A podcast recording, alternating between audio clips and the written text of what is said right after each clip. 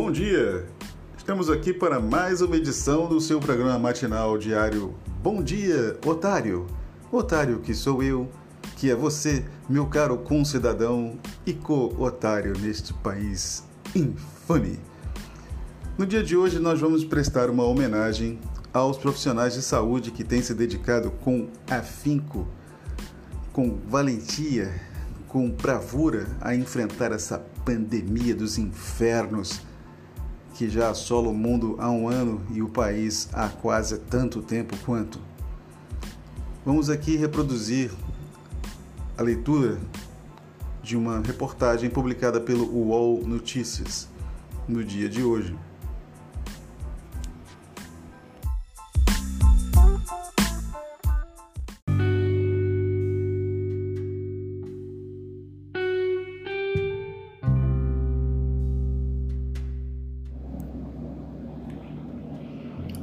Era quase meia-noite da quarta-feira, 13 de janeiro, quando o médico de uma emergência de Manaus alertou com o temor para o que em breve se confirmaria. O oxigênio estava prestes a acabar e uma longa madrugada de agonia iria começar.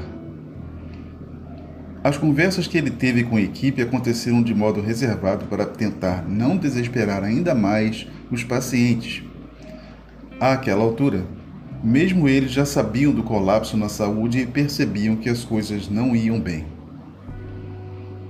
O cenário de falta de oxigênio atingiu quase que simultaneamente hospitais de Manaus, o que tornou o fim de noite de quarta e início de quinta de um desespero sem precedentes na carreira de cada um.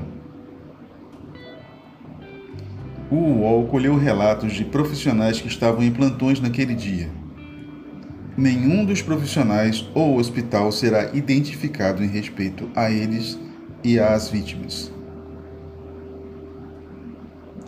Na busca frenética por informações, médicos e gestores trocavam mensagens. Não havia previsão para quando o oxigênio chegaria. O dilema estava posto: dividir os cilindros individuais de reserva com mais pacientes e torcer que novos chegassem a tempo ou priorizar alguns e deixar outros de lado com intervenções diferentes. Diz um médico. Eu tinha oxigênio para 10 pacientes, mas mais de 30 precisavam dele. Percebi que não podia dividir com todos. Essa escolha é mais do que difícil. Imagine você olhar para alguém e decidir tirar-lhe o oxigênio, deixar que talvez morra para tentar salvar outra pessoa. Nada é mais difícil que isso. As horas passavam lentamente e nada de chegar à entrega de mais cilindros de oxigênio. Mortes começaram a ocorrer em todos os lugares. Na ausência de perspectivas, os médicos chegaram a usar morfina para aliviar a angústia de pacientes à beira da morte. Em outro hospital, um médico encontrou um clima de uma tragédia ainda mais próxima um colega de equipe que estava internado acabara de morrer pela falta de oxigênio. Aspas para um profissional. Quando as mortes começaram a ocorrer e passaram a se repetir rapidamente, os pacientes viam tudo e se desesperavam. Aspas para outro profissional. Cheguei um pouco depois do oxigênio ter sido entregue. Vi todos tristes achava que estavam abatidos pelo médico e descobri que dois trabalhadores do local morreram também naquela noite. No hospital, ninguém imaginava que fosse faltar oxigênio.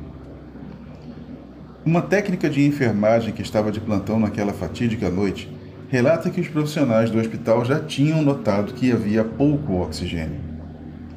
Assim, começaram um abre aspas, racionamento, fecha aspas, para garantir atendimento a todos.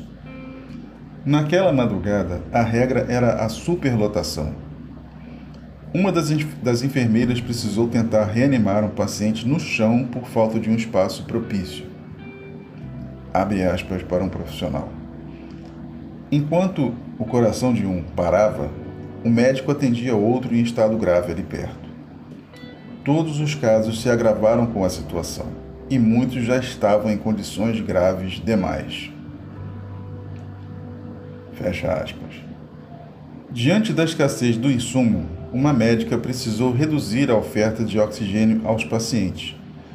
Só assim conseguiu passar a noite sem esgotar o estoque de oxigênio. Abre aspas para o profissional. Nós diminuímos a oferta para todos até dar 92% de saturação e economizamos.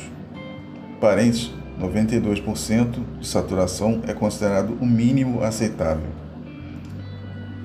Quando os cilindros iam acabar, o oxigênio chegou, mas já estávamos, mas, perdão, mas já estávamos nos organizando para ambusar, nome dado à ventilação manual.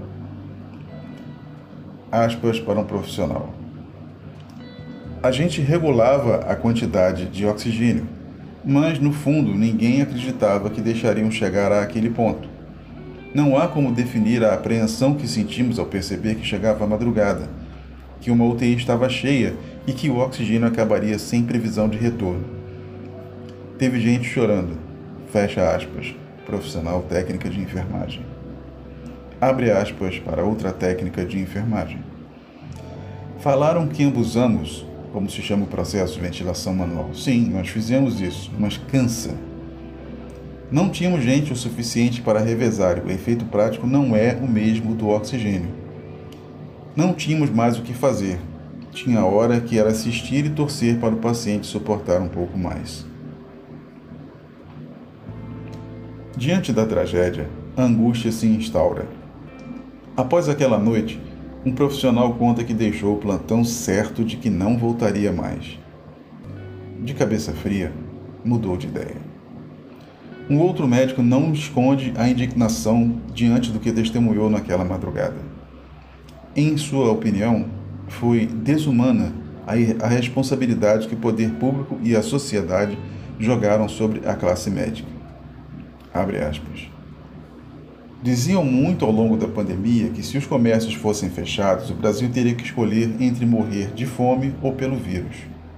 Agora, eles estão morrendo e passaram para nós, da área da saúde, essa escolha. Na prática, é isso que ocorre quando se precisa de oxigênio ou de uma ventilação e não tem para todos.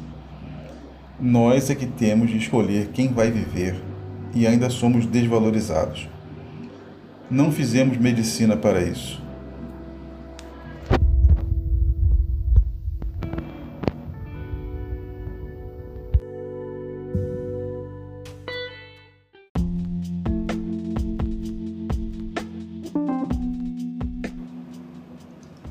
O título da reportagem é Corrida pela Vida. Muito apropriado de uma situação em que, como se verá, como se soube naquele dia, no decorrer de uma madrugada, entre 13 e 14 de janeiro, agora do início do mês, os profissionais de saúde, de medicina, de enfermagem em Manaus se viram ante uma situação desesperadora, coisa que ninguém Ninguém, inclusive médicos e enfermeiros, quer experimentar na vida. Basicamente, escolher entre quem tem mais chances de viver, quem tem mais chances de morrer, ou mesmo entre quem vai viver ou morrer. Talvez não seja como de fato eu concordo até que não é mesmo um assunto muito alvissareiro para uma manhã de domingo, 24 de janeiro, mas são passados 10 dias. É uma forma de marcar, uma forma de lembrar o trabalho desses profissionais estão de, dedicados 465 dos quais médicos morreram no decorrer da pandemia. Fiquem com a reportagem.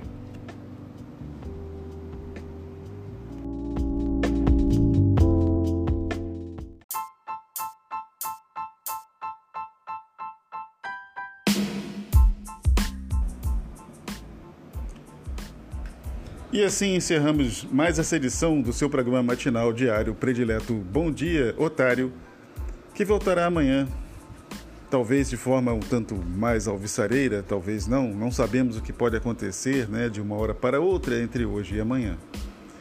Fiquem na Santa Paz, até amanhã e não se esqueçam.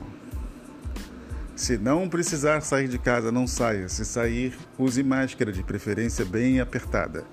Mantenha a distância mínima de 2 metros de qualquer pessoa. Evite aglomerações em lugares fechados. Você está na fila da vacina. Até.